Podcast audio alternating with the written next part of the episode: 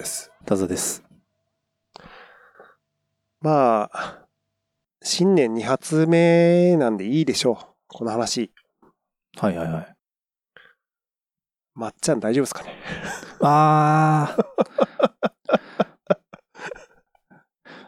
なんで、いや、この後収録する僕の回で、いや、ああま、いや、あの、ま、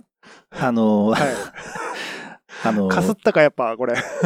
なんか、あ、まあ、じゃあ、とりあえず話しますか。あ、でもね、これ本題僕、まっちゃんの話じゃないですからね。あ、ちょっと僕。もそうだったんで大丈夫です。あマジはいはいじゃあちょっと、あの、ね、テーマが少しはいはい。僅差で被るかもしれないですけど、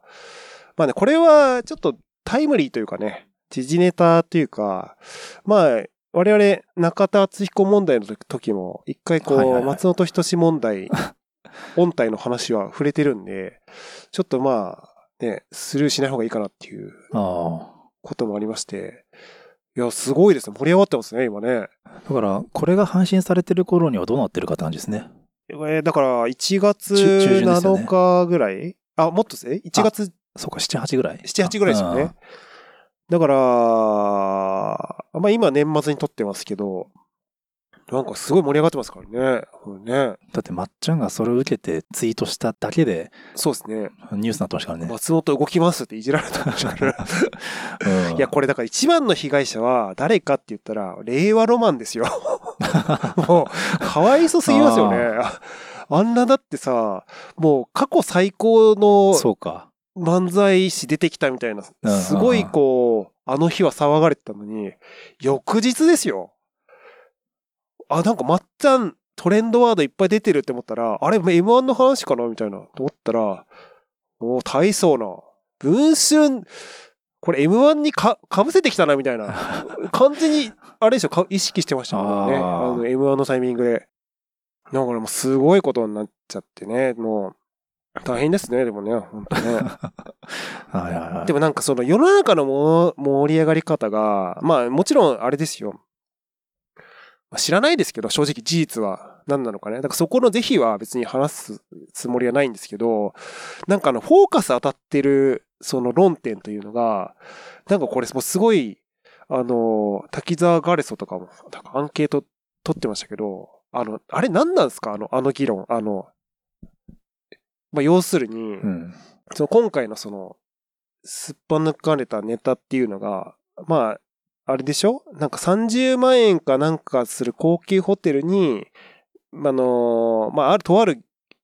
有名な VIP の方、芸能人の方との飲み会がありますよ、みたいな感じで、まあ、某スピードダブルゴンの大沢さんが、からの誘いがあった女子たちが、そのホテルに行って、で、まあそういうなんか同意なしの、なんかそういういかがわしいことが行われたっていう話なんでしょ？うん。まあ、ちょっとあんまり、実際そんな詳しくわかんないですけど、うん。で、だからその、世の中で盛り上がってるのが、それって、なんかホテルで、VIP との飲み会があるっていう時点で、なんでその危機意識として、これはやばいぞって思えなかったのかっていう派と、えっ、と、方や、あその、いや、ギャラ飲みって割とそういう VIP の方が主催で、高級なホテルでやるのって当たり前なんですっていう。で、この論でめっちゃすごい盛り上がってるんですよ。あ これすごくないですか？でも逆になんか、はいそこで盛り上がってることが、なんかすごい、すごい、僕の中ではセンセーショナルであ。、あ何その話みたいな。あ。はいはいはいはいはい。これあの、ご覧になられてます？その、なんか、この経過みたいな。なんかもう結構今、はいはいはいね、あの、いろんな人が、うんすごいこう、あの、松本人志のやったことというよりも、どっちかというとそっちの論ですごい そうですね盛り上がっ。てて、うんれに対する意見で炎上してる人もいっぱいいますいっぱいいますよね。うんうん。僕もだから、そのね、偏りがないって言われたら、偏りがある方なんでしょうけど、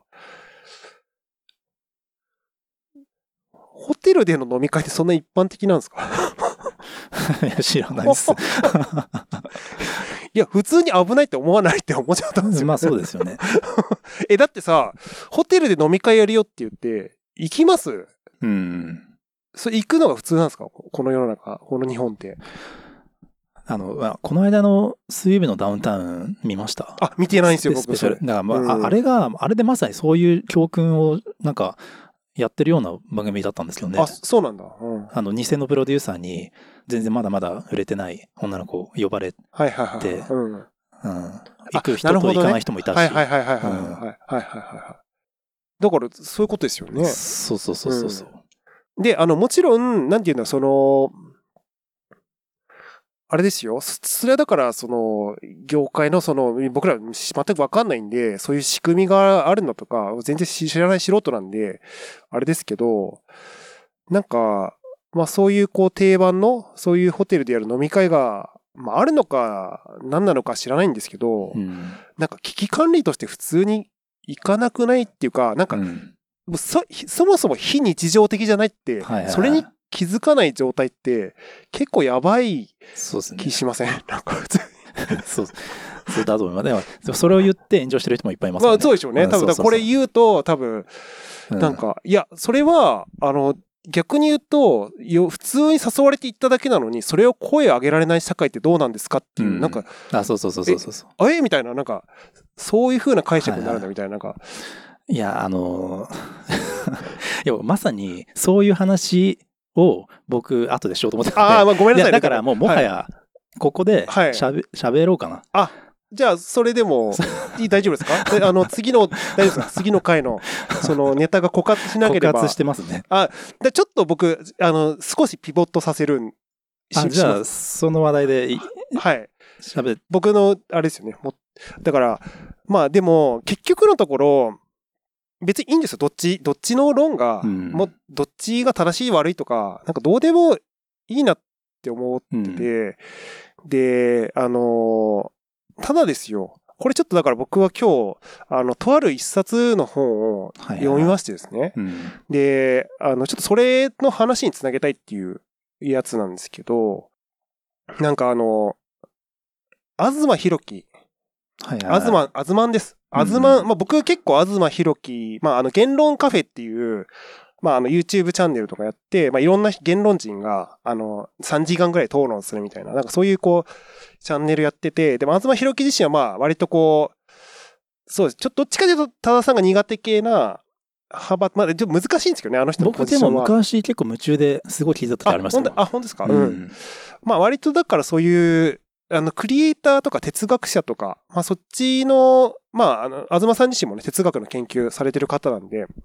ちょっとそっち寄りだったりする感じで、まあいろいろこう、あの本も出版されてますし、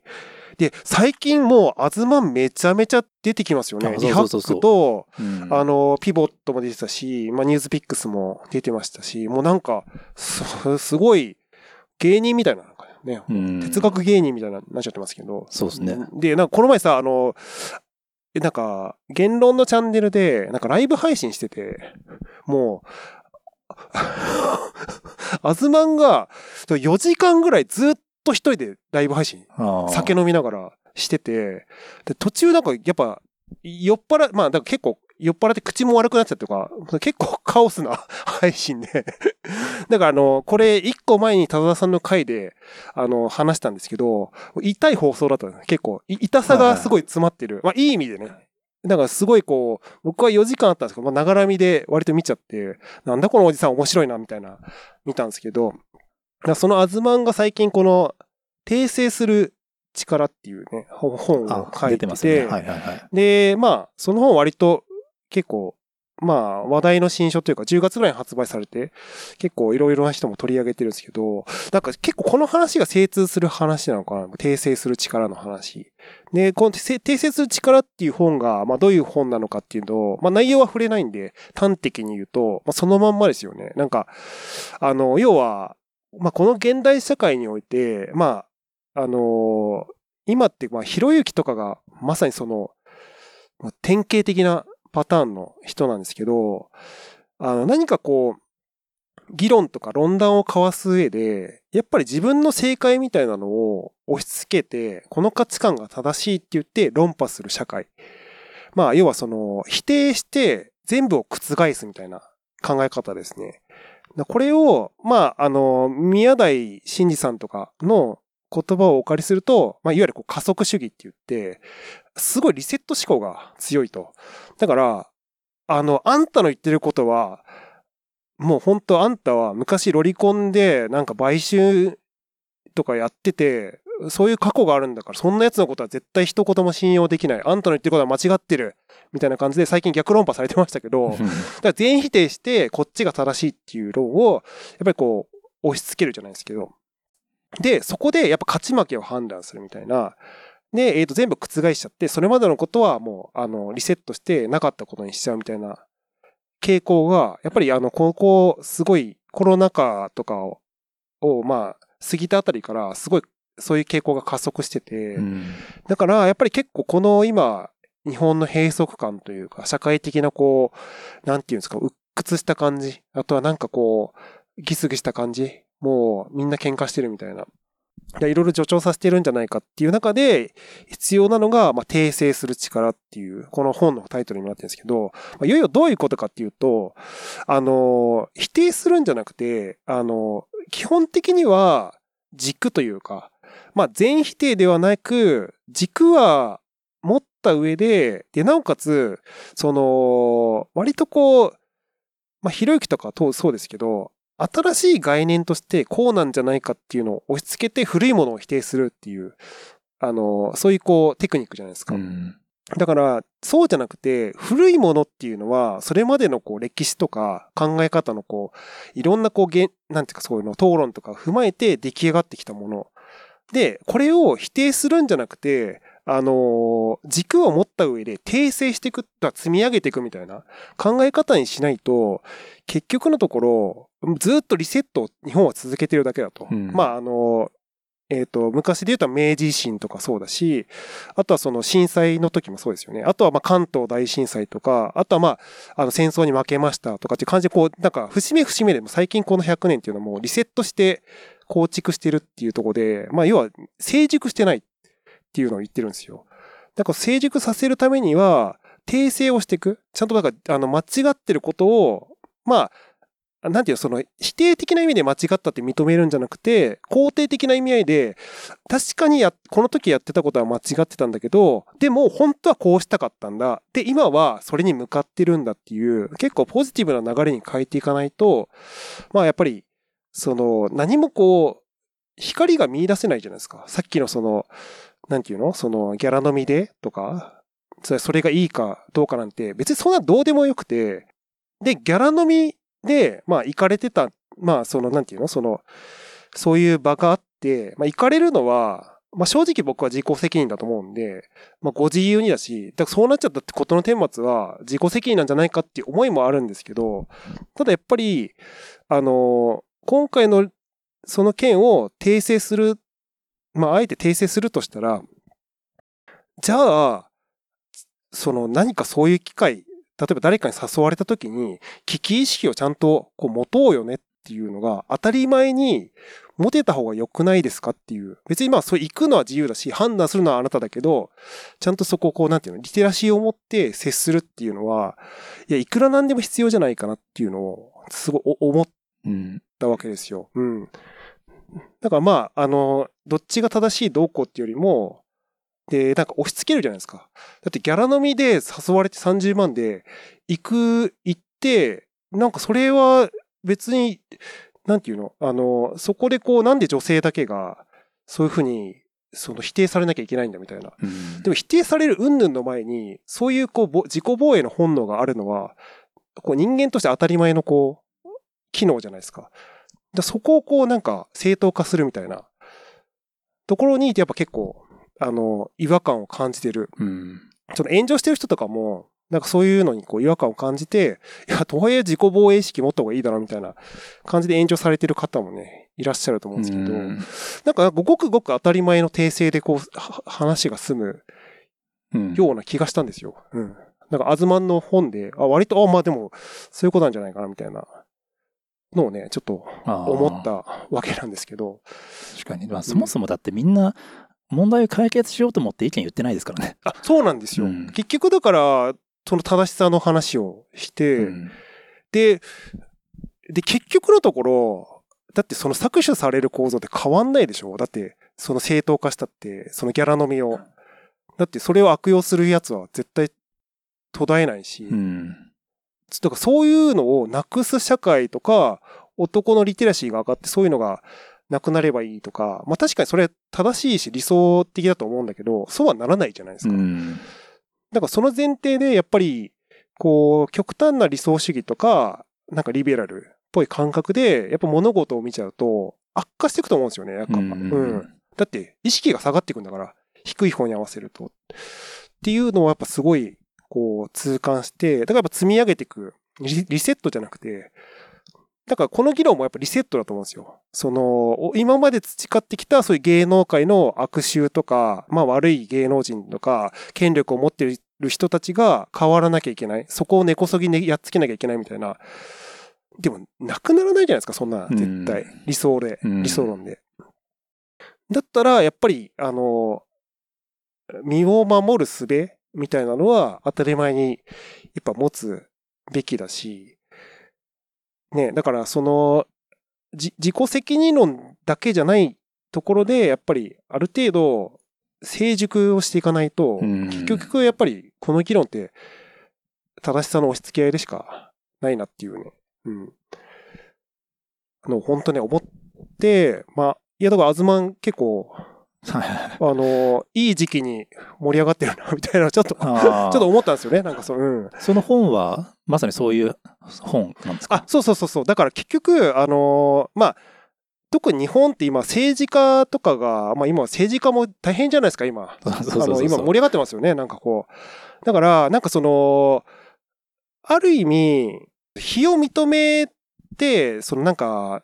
自分たちを全員否定するわけじゃなくて、ちゃんとまあ、もちろん謝罪はした上で、間違ってたっていうことを肯定的に訂正していくみたいな。で、まあ、あの時そういうふうに判断して間違ってしまったかもしれないけど、あるいは、やっぱちゃんとこう事実として、まあ本当に今だ、今だとね、亡くなられた安倍さんがとかそういう話になっちゃってますけど、やっぱりそこをちゃんと事実として訂正していくみたいなうん。のはやっぱ必要だし、だからそうメディアもやっぱ、あ、てかメディアがまあそういう腐敗しちゃってるんで、バイアスをかけちゃってるっていうのはあると思うんですけど、ちゃんと訂正していかないと、結局やっぱ、その、成熟しないじゃないですか。うんずっとだって否定ばっかしてる。今のリベラルがやってることをずっとそのまま続けちゃううんわけですから。だからなんかそうならないようにしなきゃいけないんじゃないかっていう本ですね。だからどっちかというと、あの、ちゃんとこう、保守的な感覚を健全に持つべきだっていううん。本なんで、まあ結構多田さんの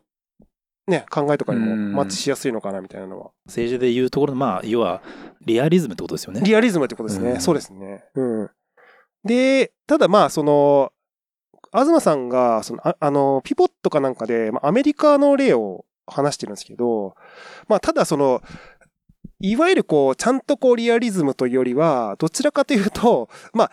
ちょっと都合よく解釈しちゃうみたいな観点もあるんだけど、やっぱ物はこう言いようというか言い換えをすることだけでも、建設的にやっていけると。アメリカなんかやっぱり、その黒人をこう奴隷にしてた、あの背景があるじゃないですか。で、やっぱその行動問題で、その国としては、もちろんその奴隷時代にやってたことは、もちろん間違ってたし、良くないことだったっていうのは認めてはいるんだけど、でも本当は、あの、と、まあ、その、本当西部開拓時代とか、もうフロンティア、スピリッツが、こう、もう満々だった、やっぱりアメリカを開拓していくっていう時代には、そうじゃない、もうちょっとユートピアな思想を持って、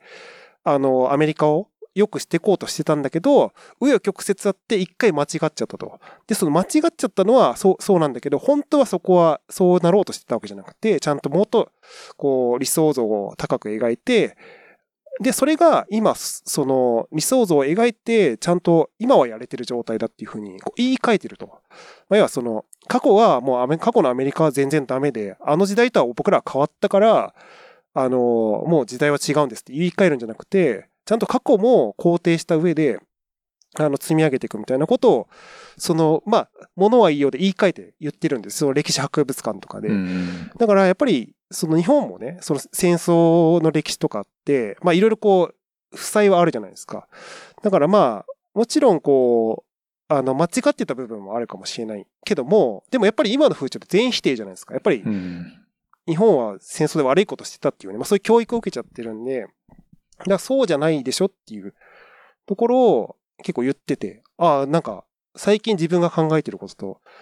ね、もともと左翼だったって言われてる僕が。あの、全その、サニワタさんがちょっと、い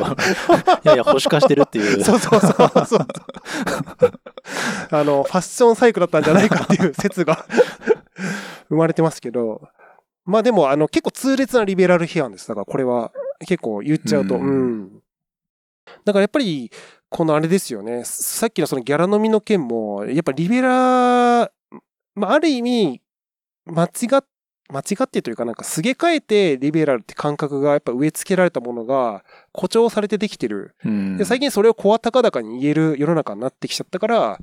生まれてる問題なのかなっていうのは。確かにその自己責任、あの、それがね、その、うんまっちゃんのやつが自己責任だっていう人たちと、まあ、そうは言ったって被害者なんだっていう人たちって、確かにその政治の右左の感覚とちょっと似てますね。似てるんですよ。そう、本当でも構図的にとか、あとは発信してる人もやっぱ、うん。あの、自分たちでラベル化はしてないけど、そういう構図になっちゃってるんですよ。要するにわ、あの、渡さん側のその、まあ、ある程度自己責任じゃないかっていうのは、うん要は右側ってことですよね。右側ってことです。うん。まあ、ちょっとその、誇張して言うと、まあ、新自由主義とか、うんうんやっぱりね、自己責任論っていうのはそっち側の、はい、考え方で、で、で、ちょっとこれあの、余談っていうか外れちゃう話なんですけど、なんかこう、リベラルとは何なのかみたいなのをちょっとだから興味持っていろいろ調べてみたんですよ。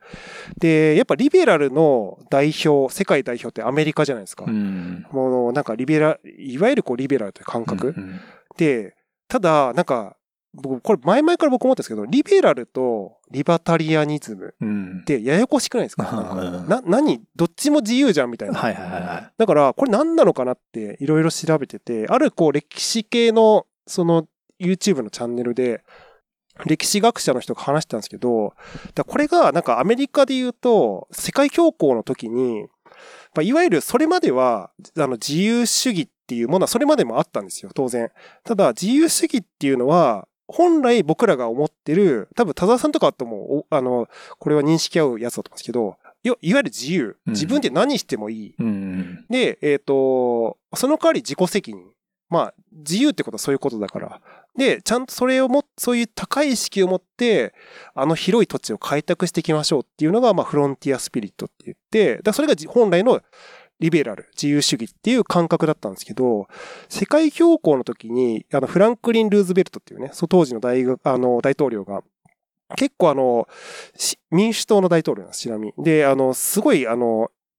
まあ、強行もあって、あの、結構その政治に対する不満とかが上がっちゃって、民主党の支持率がめちゃめちゃ下がっちゃったと。で、それをどうにか、その、読み戻したいというか、あの、支持者を増やしたいっていうところで、それまで自由主義をって言われてたリベラルという言葉を、その弱者を味方する。まあ、要はその貧困とか、あのまあ、飢餓とかで困っちゃうような人、あるいは社会的弱者みたいなのを助けますよっていう、で、そういう人に自由を与えますみたいな、まあ、で、これはまあ、厳密に言うと社会主義の感覚なんですけど、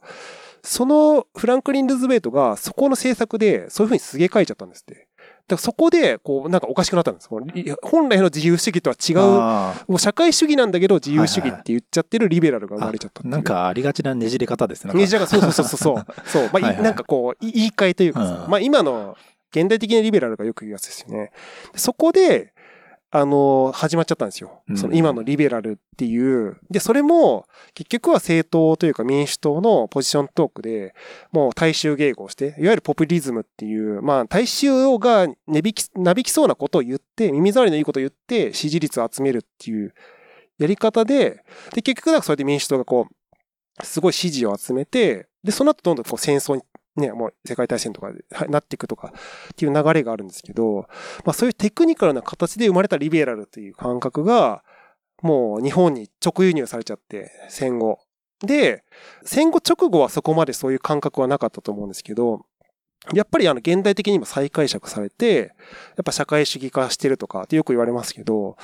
結構、だからそこのこう、本来の自由主義とは何かっていうところを間違った解釈として伝えられたものを僕らは、あの、リベラルっていう感覚であ話してる。だからそれだと僕は自分は本当はリベラルだと思ってるんですよ。そうですよね。だけど、なんか日本のリベラルってちょっとあれだから、そうそうそうそうそう。仕方なく星寄りにいるって感じなんですよ。そう。ねで、だから、あの、本来その自由主義者だった人たちが、まあ、要はリベラルっていう言葉を使えなくなっちゃったんですよ。要はだって違うから、社会主義だもんだって。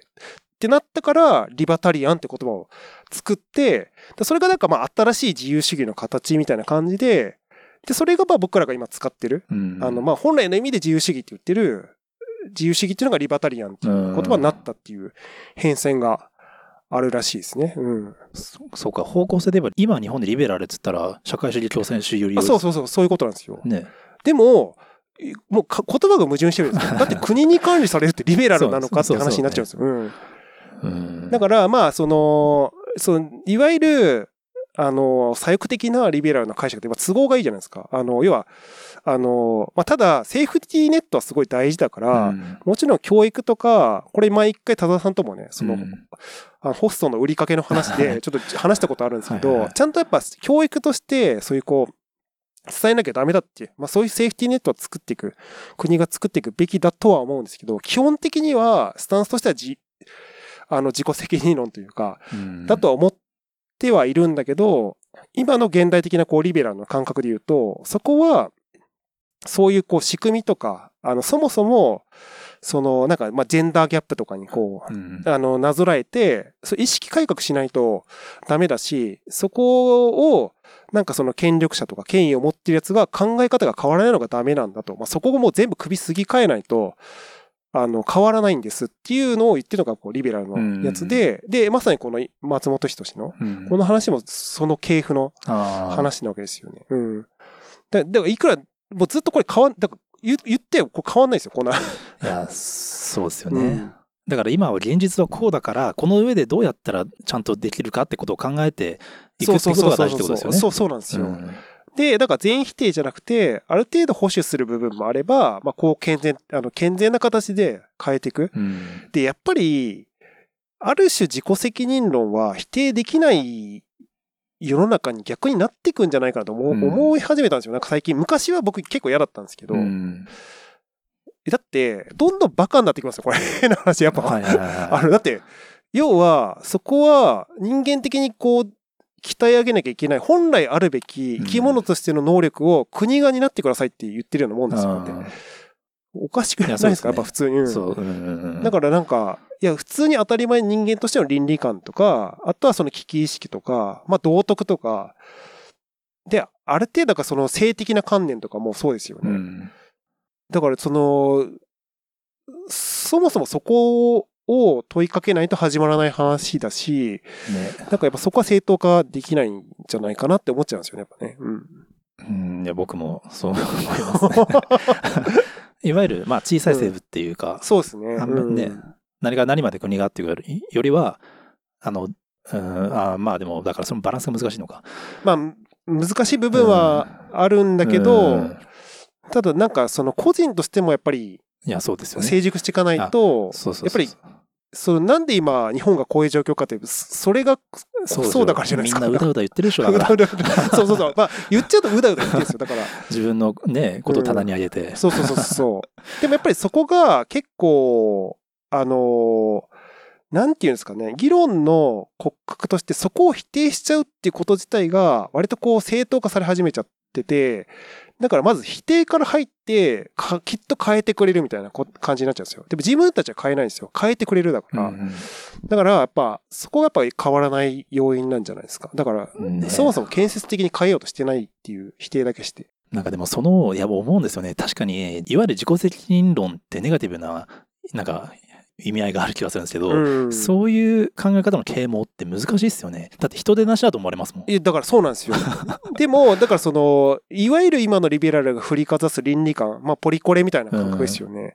だから、あの、このて訂正する力でも、そのポリコレの話してて、ポリティカルコネクトネスっていうのうん正しさみたいな、じゃなくて、えっ、と、ポリティカルコレクティングって言ってるんですよ。まあ、要はその訂正していかなきゃいけない力、まあ、うんあーまあ、正しさを押し付けるんじゃなくて、あの、軌道、コレクトだからまあ正しく訂修正していく。まあ、修正じゃない、訂正していくみたいな。そういう意味合いで使わないと変わんないんじゃないかみたいなうんことは言ってて、まあそれもまさにそうだなというか、まあだからた、あの、今ポリコレっていう正しさを押し付ける世界線にいるだけで何も変わんないわけですよね、結局。ううん。うん。だからそれがやっぱり、その、すごい今日本を象徴している、もうなんか立ち行かない感じでやっぱまさにそこがそういう風にさせてるんじゃないかみたいな。うん。いや、でもなんか、余裕あるなと思うんですよね、日本って。要するまに、あそうそうですね。どうともならないことだけを言っているだけでう、んなんとかなってるじゃないですか、日本って。まあそうですね。うん。平和だなって思いいやますよ、。まあ平和ですよ。だからまあ、でもそうなんですようん。結局、それって、やっぱ当事者たちが話してないところで、まあそのオーディエンスみたいなう、ん。実はそんな困ってない人たちが言ってたりするじゃないですか。で、結局ツイッターとかでバズって、もうその蜜を吸ってるのもその人たちだし、なんかわけわかんないですよね。なんかそう、うん本当だから、なんか、ねなんか目的はもうなんか全然違うというか、だってうん現実的に考えなくていいんですもん。そうでしょ今ってだそうそうそうそうそう、そう、そうなんですよ。うん。だから、あの、そうなんですよ。これだから、あの、訂正する力でも書いてあるんですけど、向き合うべき事実に向き合って、訂正していくなんですよ。うん今は、向き合うべき事実を否定しちゃうんですよ。要は、うん違うって、それ違うって。そうですね。だから、これってまあ確かに弱者の理論で言うと、確かにこう甘い言葉だし、うん確かにこう、虐げられた人は、ってきた人は、歴史的にね、そういう虐げられた人は、やっぱ助けるべきだし、助かってほしいですよ。ただ、それで、そのなんか権利だけを主張して否定だけをしちゃうと、結局また逆のこう差別が始まってうん、圧力が生まれて、で、ミソジニーみたいな考え方が普及して、で、やっぱりサイレントマジョリティというか、どんどん保守化してるやばいおじさんたちが、うんめちゃめちゃそれをもう攻撃しますからね。っていう、だから、単純にこう溝が増えてるっていう構造だけができていくと。だからなんかすごい、そういう、ね、まあ気づきというか、結構、いや、アズマンの本はいい、いいテーマを持ってきてくれたなとちょっと今回思いましたね。うん。僕も読んでみようかな。あいや、結構ね、まあ、むむむって思うところもあるかもしれないですけあど、まあ、まあ言ってることはすごい至極。僕あの、ドワンゴの川上さんが昔から好きで、うん。で、川上さんと東さんって結構あ仲いいじゃないですか。よくだからよく話はよく見てたなと思ってて。まあ結構ね、アズマン自体は、まあこれリ、リハックとか出てて、もう、なんか半ばもう、あれなんですよ、もう、あの、ブータれてるんですよ。ぐ愚痴みたいなの言ってる。なんかもう、どうせ僕なんかが何か言っても変わんないじゃん、この国みたいなのが、まあ、ふてくされちゃってるみたいな感じですけど、まあ、まあとはいえ、結構ね、まあ賛否ある人ではあるんですけど、うんまあ言ってることはまあ、まあまあ、は、はまってるなというか、うん。し、まあ、どっちの偏りも、まあどっちかというと今回の定説力は割とこう星寄りのうん。考え方も入ってるんですけど、割とこうまあニュートラルに、どの方が読んでも、まあまあまあそうなんじゃないかなっていうのはなるほど。納得できる本なんでね。まあでも売れてるね、本ですからね。あ、売れてますね。ね、うん本屋で平積みでよく見ますわ。そうそうそうそうそう。んやっぱりね、ちょっと1年前、2年前だと、やっぱり極端な、やっぱり社会主義とかリベラルの本が結構流行ってて、うんまあ、斎藤浩平の本とかが流行ったのも去年とかだと思うんですけど、ちょっとなんかやっぱり今年揺り戻しというか、今年だからちょっとそのいろいろあったじゃないですか、リベラルに関する、なんか LGBT のはいはいはい問題とか、まあ、あのトイレの問題とか、まあまあ結構いろいろあそこの中で世論的には少しちょっと変わってきてるのかもしれないなっていう。うん。確かにね。いや、僕この間の本屋で、うん某、あの左系の超有名、なんかその大御所的な人の本を。ちょっとパラパラと見てたんですよ。はい。そしたら、えっ、と、まあ、安倍、まあ、当然、反安倍、はあ反安倍ですよ。えっ、と、安倍晋三は、人権、民主主義、多様性というものを全否定している人間だが、その安倍晋三を支持している人も少なからず多い。これはなぜなのか考えていこうって本なんですよ。いやいやいやいや、えーそそうだったの？みたいな。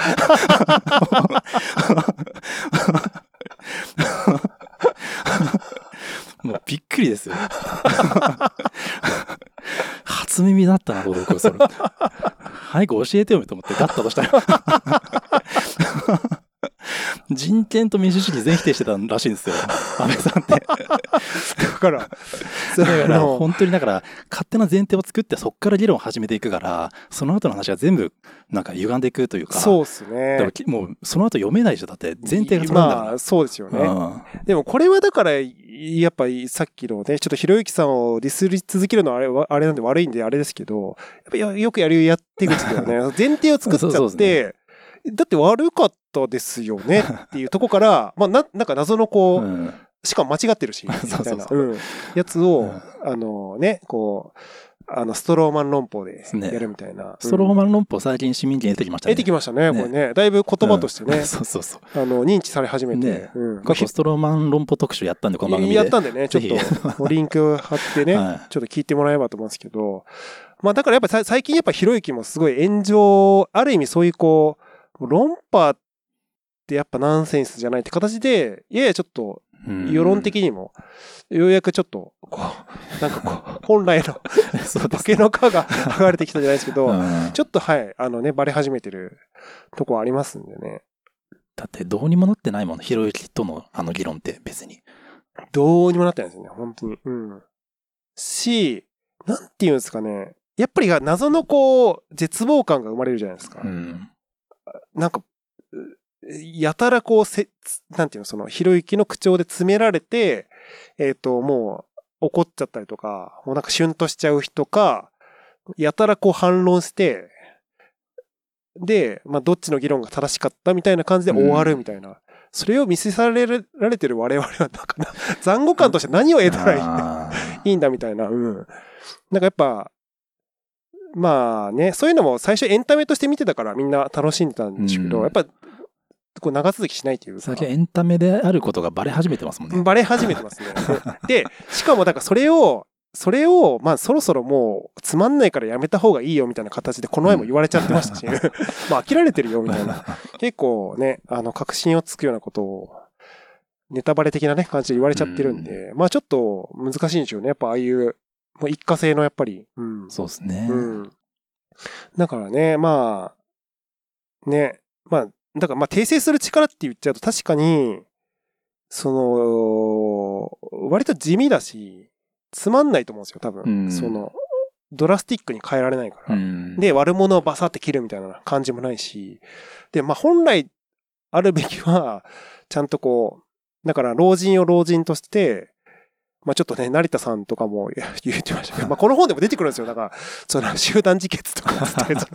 老人は全員集団自決した方がいいみたいな。でもなんかそそういう、そうでもないですか老老人でもやっぱ、賢人はいるじゃないですか。賢い人はいるし、しかも、おそらく学ぶべきことはたくさんあるわけですよね。だから、その、お老いるというか、年を取るっていうことを否定するっていうのが、いわゆるこう、リベラルになっちゃってるんですよ。うんで、別になんか老いて保守化していくっていうこと自体は別に間違ってなくて、誰しもがそうなるじゃないですか。おそらく。今多分、その今ツイッターで否定してる人たちも、まあいろいろこう、あの、ああだこうだ言ってる人たちも、やっぱ大人になって保守化していくんですよ、どの道。うんおばさんになったりとかして。ね、感覚変わっていくわけだから、その中から置いて、そこをこう、なんですか、訂正して、そう、あの時は間違ってて、でも本来こうしたかったみたいなとこを、やっぱちゃんとこうそこを前に向いていける社会の方が、うんやっぱいいなって思ったんですよね。だから、これは、あの、僕がだから2年前ぐらいは結構過激で、全部変えた方がいいみたいな、割となんかそういう ちょっと偏ってたじゃないですか。なんかこう、あの、スタンスの取り方ちょっと違いますねいいや、だからちょっっと、訂正し始めてるんですよね。自分自身を。まあ僕も年齢もね、はいこう相まってっていうのがあるんですけど、だからそれを許容し、い別にそれでいいんだよって言ってる本でしたね。なので。だからあの変わっていいんだと。あの、まあ、ただその時空みたいなのあって、まあ、大事なコンセプトは変える必要はないんだけど、まあ、訂正してって、まあ、ある意味都合よく解釈しちゃうとこあるかもしれないけど、それでいいいいんだっていうのを、まあ、書いてある本なんで、割と考え方に行き詰まってる人のね、啓発書としても結構いいんじゃないかなっていうのはね、思いましたね。うん。まあ、あと、まあ、結構最近めっちゃいろんなメディア出てるんで、うん。まあ、よかったらご覧になられたことない人は、まあ、太った気さくなおじさんなんですけど、はいうん、ちょっとハゲてるね。本人ハゲてないって言ってますけど、あれ、あ、あれってんですね。ちょちょっと最近ね、あの、その薄くなっちゃう。うんハゲこれ、これなんかチャットで言うとすごい怒るんですよね。いや、ハゲてないんだよ、これは、つって。そう、光で見えるけど、みたいな。そういうとこがだから、いわゆる痛さで面白いです、痛さ、ね。そう、だから、そうなんですよ。う痛いおじさんではね、あるんですよ。生ほ生配信見てる限りは。うん。まあ、愛嬌としてね、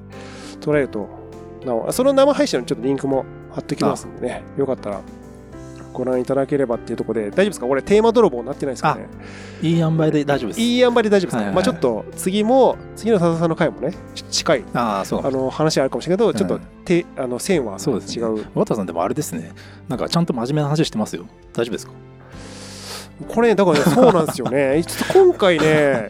いや、なんかふざけたいなとも思ったんですけど、やっぱダメでしたね。なんか、あいや、っていうか最近ずっとふざけてたんで、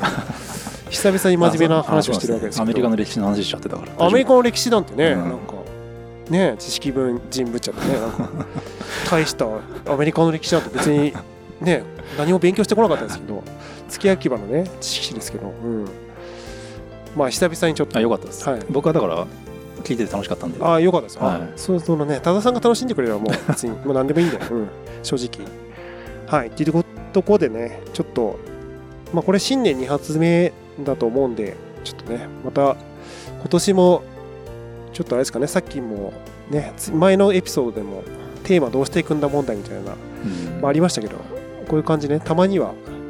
僕個人的にはこういう話を、まあ、渡さんと聞い話聞いたり喋ったりするの好きなんですけどね。まあね、まあね、ちょっと、まあ織り交ぜつつね、あの、いあのね、その、いろいろ、いろんなこともありますんで、うん。まあ、ちょっと交互期待というところで、はいはい。じゃあ、ありがとうございました。ありがとうございました。